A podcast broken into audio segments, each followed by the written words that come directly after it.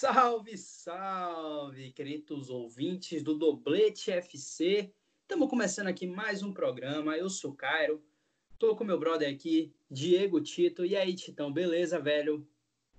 Fala, Zé, tudo certo na Bahia? Brisa boa de meu Deus. Vamos gravar mais um podcast, hein? Como tradicionalmente nossos ouvintes já sabem, a primeira coisa que você tem que fazer aqui é seguir o nosso Instagram. Né, não estão? Primeira coisa, vai lá no Doblete FC, segue a gente, conteúdo novo todos os dias, é, muitas coisas interessantes, um conteúdo muito interessante mesmo, viu? qualidade altíssima. Bom, coisa de qualidade, coisa divertida para você botar no grupo, para causar polêmica. E tem que seguir o nosso patrocinador oficial, arroba u, underline, rango, underline. Comida que dá sustância. Você mora em Salvador, você comer uma comida gostosa, uma dobradinha, um sarapatel, uma abada, segue o pessoal do Rango também no Instagram. Segue o nosso Instagram, segue o Rango e vamos embora, Zé. Tá tudo certo, meu amigo. Então, galera, o nosso assunto hoje, nossa pauta, uma coisa que chocou aí os amantes de futebol, que foi essa troca aí Juventus e Barcelona. Ninguém entendeu muito bem, Pjanic por Arthur. A Juventus mandou o Pjanic, é, Barcelona mandou Arthur. Arthur, que era o novo chave, o jogador do momento, que segurava a bola, dava uma rodadinha, ninguém conseguia pegar a bola. Um craque, o melhor jogador que Diego Tito viu na Fonte Nova. Titão, o que você achou desse, dessa troca aí? Eu pessoalmente não entendi. Eu acho que a longo prazo, óbvio, a Juventus sai ganhando, né? Porém, um pouco estranha. Será que o Barcelona está sabendo de alguma coisa aí, alguma lesão de Arthur? Ele que teve uma lesão no pubis recentemente. O que, que você acha aí, velho? Eu acho que o Barcelona tem alguma coisa interna que acontece e ninguém sabe e se sabe não divulga, porque alguns jogadores já foram contratados sem fazer o menor sentido e sim, outros sim, que sentido saíram sem, sem entender por quê. O Barcelona hoje precisa de pontas, e é bom lembrar que o Barcelona dispensou jogadores utilizáveis, né, como o Malcom, por exemplo, o brasileiro. É, o Malcom, né? Hoje teria vaga no time. O time não tem jogador de beirada. É, e o Barcelona contratou e pouco tempo depois se livrou do atleta. Por que eu não sei isso, né? né? Outro, a... exemplo. Outro exemplo. Pode dar. O volante Paulinho também bate e volta. Exatamente, bate e volta. Ficou pouquíssimo tempo. Teve um bom início fazendo gols. Depois caiu um pouco de rendimento, caiu, mas assim, não teve tempo de recuperar, de, de ver se tinha uma chance para ele, se ele poderia melhorar alguma coisa. Simplesmente desistiram do cara, né? Assim, eu, eu acho muito esquisito é, esse tipo de postura do, do Barcelona. E agora foi com o Arthur um jovem meio-campista de muita técnica, um cara diferenciado, tem muito controle de bola, poderia ser o cara da renovação do Barcelona. E ao invés de pensar na renovação e trazer esses jovens jogadores e manter, né? O Barcelona manda embora para trazer Pjanic que tem 30 anos. Me parece muito esquisito, né? É, eu até poderia acreditar que a, a, eles estavam pensando em alguma lesão de, de, Arthur e não queriam contar, mas se a gente pega o histórico do Barcelona, das contratações ruins e do quanto que jogou fora, né, de, de bons jogadores, de jogadores úteis ao elenco, eu acho que na verdade foi só mais uma negociação ruim mesmo do Barcelona. E... Mas vamos ser justos aqui também, porque o nosso tom faz parecer que Pjanic é um jogador ruim, mas não é o caso. Ele é um ótimo jogador, muito útil, muito técnico muito técnico, é, é, rouba muita bola, faz gol de falta. É Tem a capacidade rápido, de jogar de jogar a bola longa melhor do que Arthur. Bem melhor. De, de, de, né? A, Arthur tem essa dificuldade de trabalhar com bola longa, ele é melhor na bola curta, mas a bola longa de gente é bem melhor. Então, assim, tem, tem valências, não é um cara ruim, não. É, é bom lembrar isso. É, mas e que foi, gente... que foi por um tempo um dos melhores batedores de falta da Europa. Viu? É bom lembrar Sim, com certeza, eu acho que ele ainda tá um pouco aí nessa lista, né? Porque batedor de falta é uma coisa, uma raridade hoje em dia, né? É. Você não vê. É o que o craque Neto, o grande craque Neto, sempre fala. Não existe mais especialista em falta, né? Você tinha ali Júnior Pernambucano, Cristiano Ronaldo que bate 30, erra os 30, tem Messi que faz bastante gol de falta. bastante assim, né? Faz gol de falta. Mas é, não tem um, especialista em falta, assim, né? Agora, pensando aqui, não consigo lembrar de nenhum. E Pjanic é um bom cobrador é. de falta. Com certeza, é um, é um cobrador honesto. A gente pode, pode dar, o, dar o ponto para ele, é um cobrador honesto. Mas que não vai bater nenhum no Barcelona. É. Tem isso também. Do que o cara é melhor. É.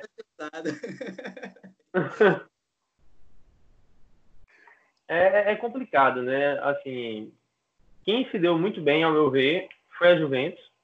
É um time que está tentando reencontrar seus bons momentos, né? Até agora com o Sarri tem praticado um futebol muito ruim. Agora, na volta da pandemia, que fez um, um joguinho ou outro mais aceitável. E com o Arthur chegando, as coisas podem mudar. E aí a gente vai até explicar agora aqui por que que com o Arthur a situação pode melhorar, né, Zé? Mas eu acho assim, cara. Eu acho assim. Eu acho que Arthur é uma coisa mais a longo prazo. Eu não acho que ele é uma solução que ele chega para para destronar. Não, não tenho essa percepção. Acho que ele vai precisar ali se ambientar. Acho que foi até você que falou comigo que ele seria uma espécie de Jorginho, né? Que Sarri está querendo Sim. transformar ele nesse Jorginho. Sim, ele quer que o time jogue por ele. Assim, Sarri conseguiu transformar Jorginho em Jorginho, porque, sinceramente, o que é que Jorginho fez na carreira, além de jogar naquele Napoli de Sarri? Então, eu, eu acredito que tem totais condições de, de fazer um trabalho, inclusive, melhor com o Arthur. Pelo elenco de apoio e pela própria qualidade do Arthur. É um jogador, quem teve o prazer de, de ver em campo jogar, é um cara que ele tem um, um controle de bola absurdo. Eu já vi uma cena de três jogadores irem para cima dele, eu não sei como ele saiu. O cara é ensaboado demais. Não, não, não. E consegue fazer a bola, é impressionante te interrompendo, eu peço que você conte essa sua experiência aí de Arthur na Ponte Nova, que te deixou tão deslumbrado. O que foi que você viu lá?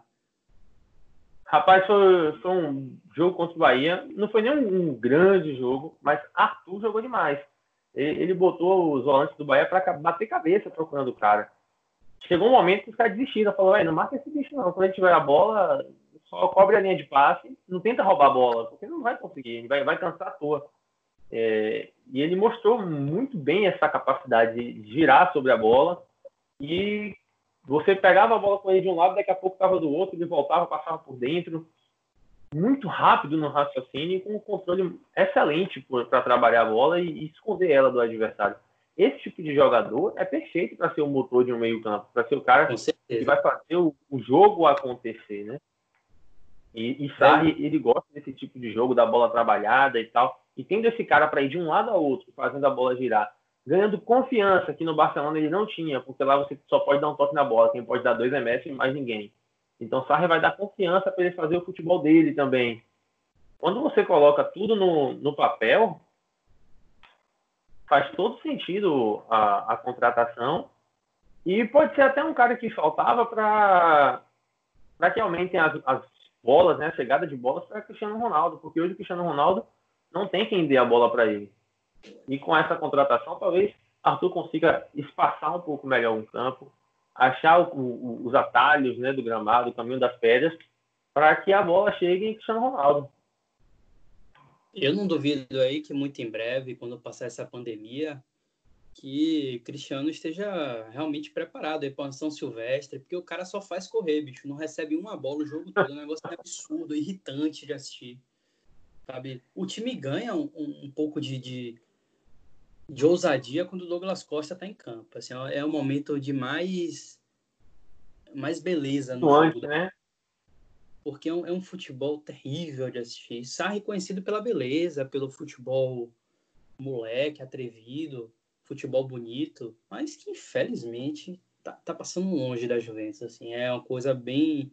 E, e, tem melhorado até de bala, que é um jogador que eu não tenho muita confiança, tá jogando muito bem. Jogando bem, tá jogando bem. É. Depois da pandemia, ele vive um, um, bom momento na Juventus.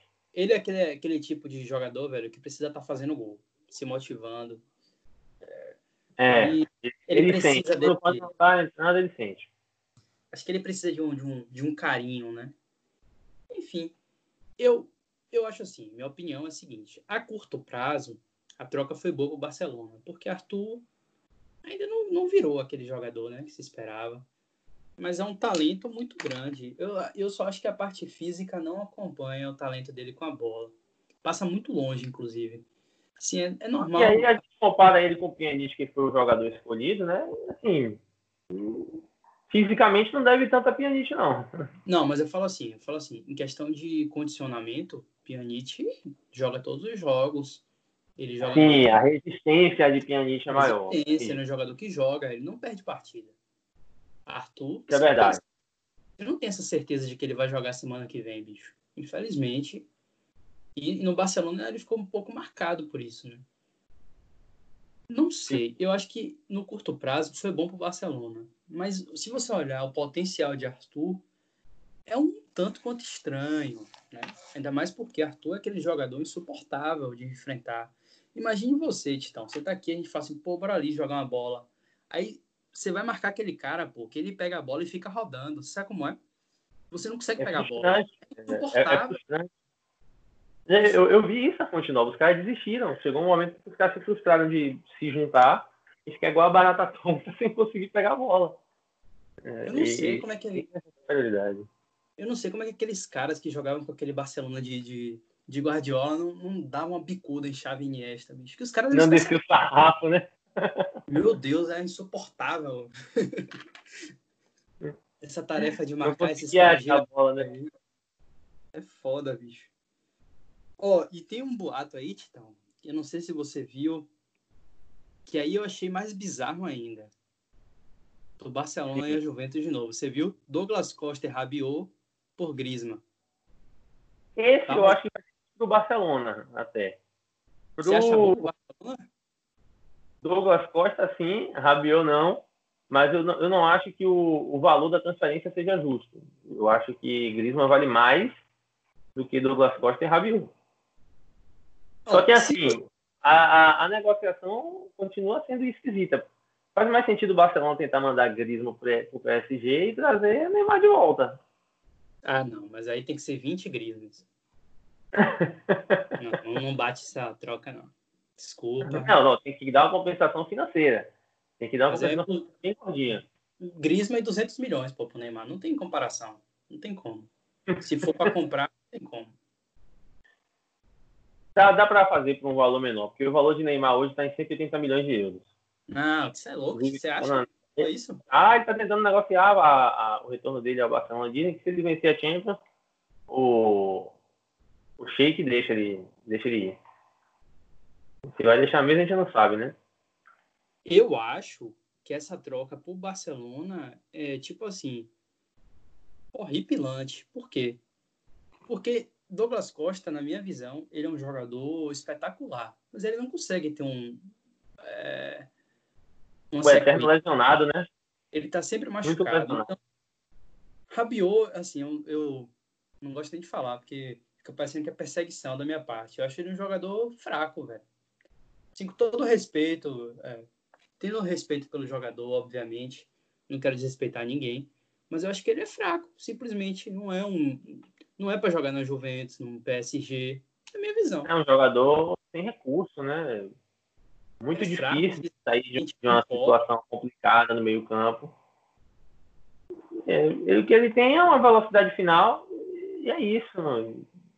Porque é canhoto, é valoriza, não sei. É, não sei também sério para mim, eu nunca entendi essa, essa, esse efeito rabiot que causa nas pessoas. Assim, eu, eu acho que essa troca aí, para Juventus, ela consegue um jogador que joga contra um é, Douglas Costa que tem problema de lesão, mas que seria ideal para o Barcelona se conseguisse jogar. Douglas Costa em condição física, né, disponível, é, seria um jogador fundamentalíssimo para o Barcelona. O problema é ter o cara disponível. É isso tem esse problema. E, e só para falar da, do outro lado, que a gente não falou, né? E para a Juventus, que tem de bala, qual o sentido de é. trazer? Ah, não faz o menor sentido. Você tem de bala, você quer trazer Griezmann, que joga nas mesmíssimas funções, preenchendo a mesma área. Não, não, não tem como, como defender uma, uma negociação dessa. Acho que é mais especulação do que outra coisa. Não faz sentido algum para a Juventus. Não, não faz é pensar, né? É considerar uma.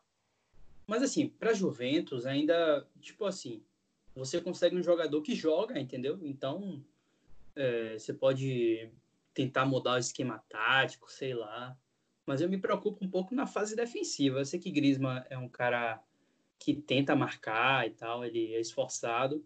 Mas assim, a gente não vê isso de bala. Então, já não é um jogador de força ali, né? Jogar os dois com o Cristiano Ronaldo fica um time muito fraco fisicamente. Não sei.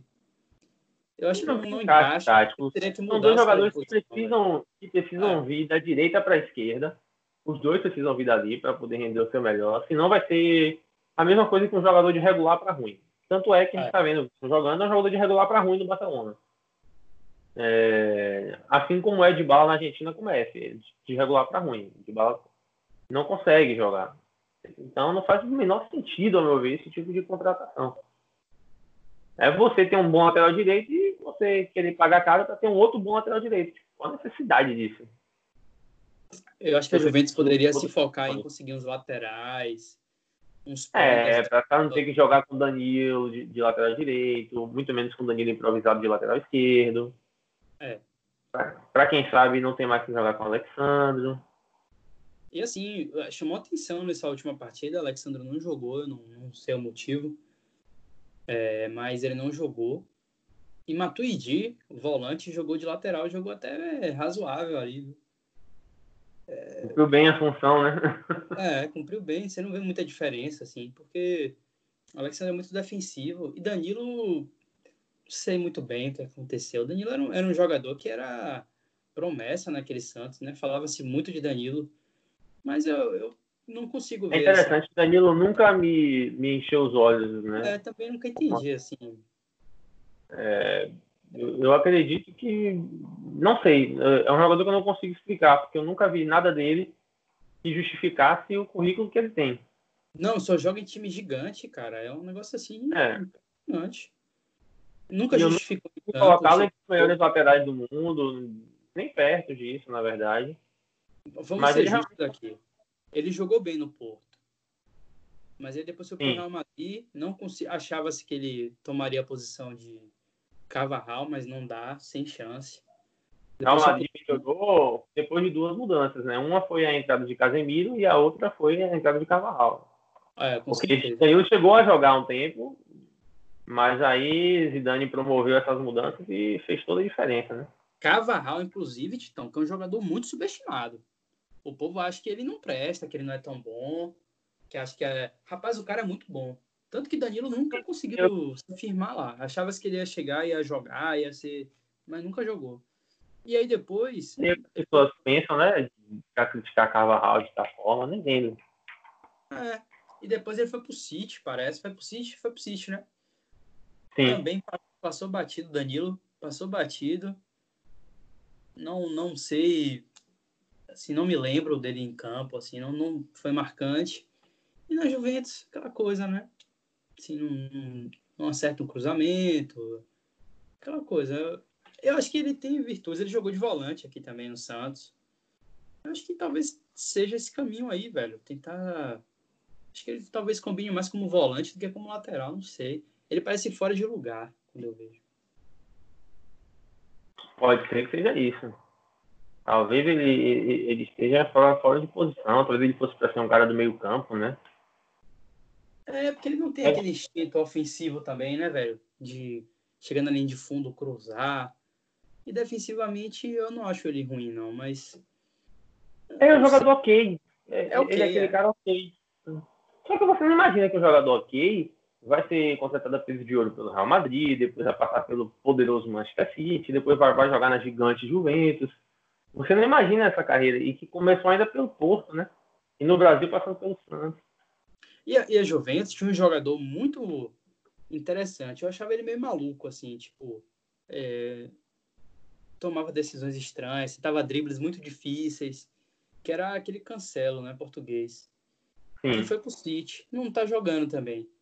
Mas acho que foi até uma é. troca com o City, né, por Danilo. Foi. nessa aí eles saíram perdendo, porque Cancelo criava muita, muita chance pela direita. Acho que falta também os laterais que cheguem mais, né? Não sei. Então, alguns nomes ali poderiam chegar para melhorar, né? A situação do, da Juventus. Uns seis nomes por aí. Seis, sete nomes. Precisa. Precisa mudar, né? Todos para titular. Todos para titular. sério, sério. Ó, você contrata Sarri, você tem que entender que o time tem que jogar ofensivo, pô. Tem que dar peças para ele poder implementar o futebol dele. E os é. jogadores são muito técnicos, tá certíssimo.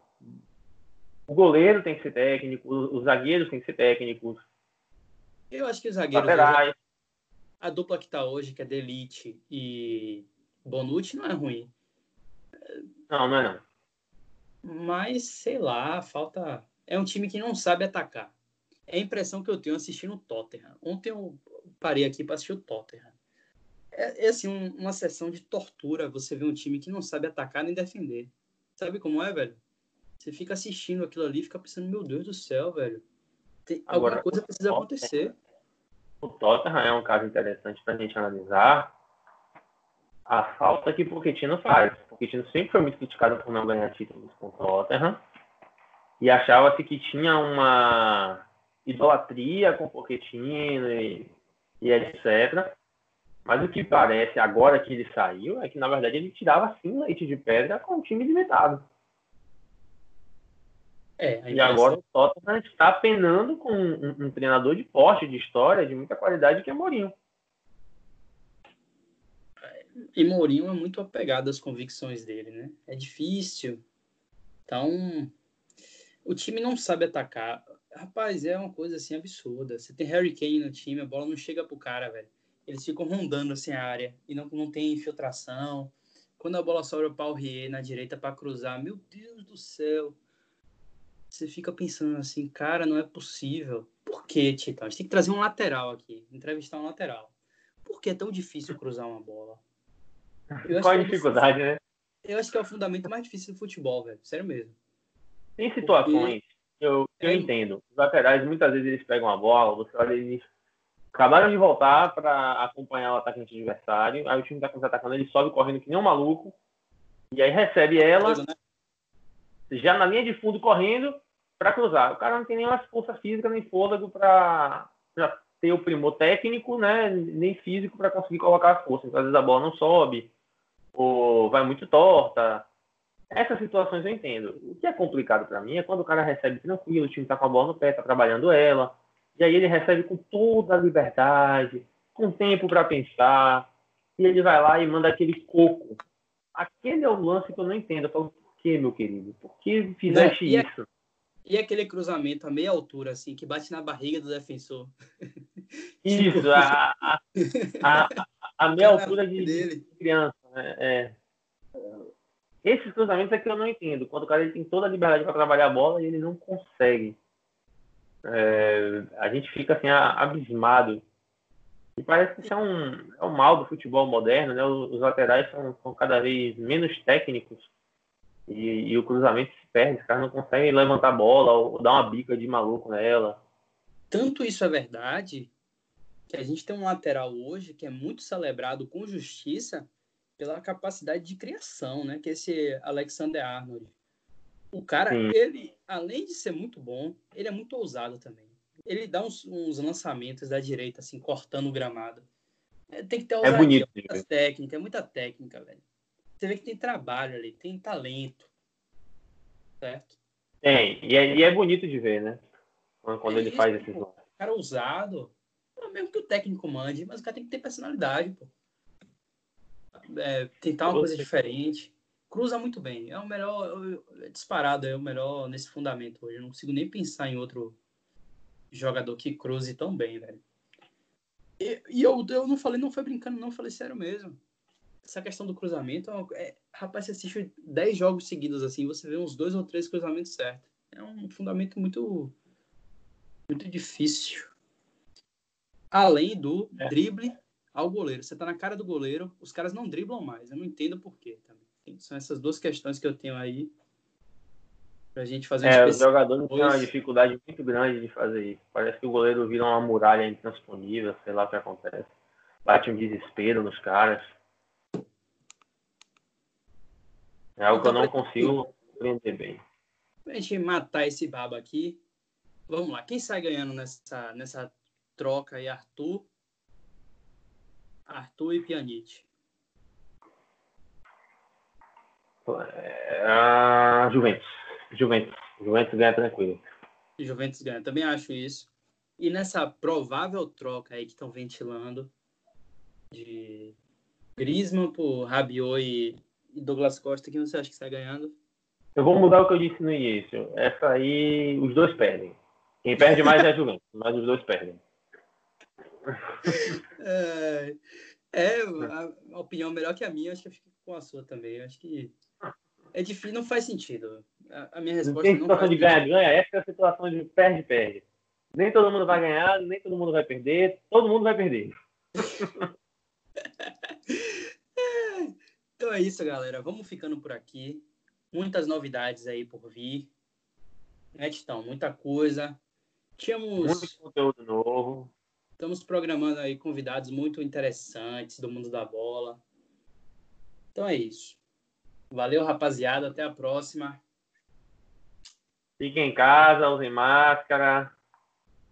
Assistam futebol pela TV, não, não inventem de, de ir na rua, não. Só se você tiver que comprar alguma coisa que seja essencial. Um abraço. Um abraço, galera. Valeu.